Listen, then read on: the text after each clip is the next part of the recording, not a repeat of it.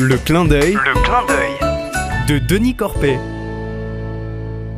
Bonjour mes amis.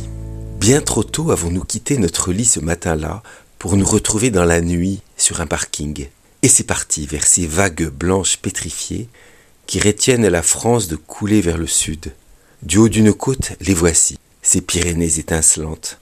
Notre but ce jour-là, c'est le lointain port de l'Artigue, terrain connu où aucun de nous n'a jamais poussé ses skis. Après une heure trente de montée, on traverse un torrent, en équilibre précaire sur des rochers glissants. Puis, on attaque les lacets d'un raidillon en haut duquel s'ouvre un vallon somptueux, oublié des hommes.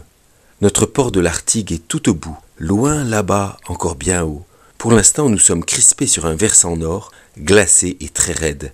Nous avons hâte de rejoindre les replats ensoleillés de l'autre côté du torrent qui coule en contrebas, sous une molle couette blanche.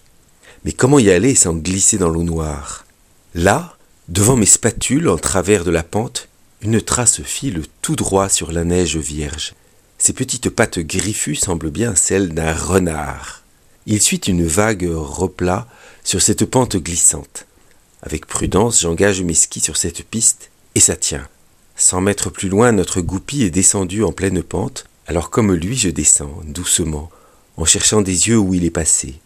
Il a longé le torrent de ce côté, puis Renard a choisi pour traverser l'eau noire un pont de neige renforcé d'un tronc. Tout doucement, j'essaye aussi et ça tient. Ouf. Je suis sur le replat au soleil, où j'enlève mon anorak. Mes deux amis arrivent, puis nous remontons le vallon, en faisant confiance à Renard, notre pisteur, tantôt d'un côté du ruisseau, tantôt de l'autre, faisant parfois un détour plus haut dans la pente.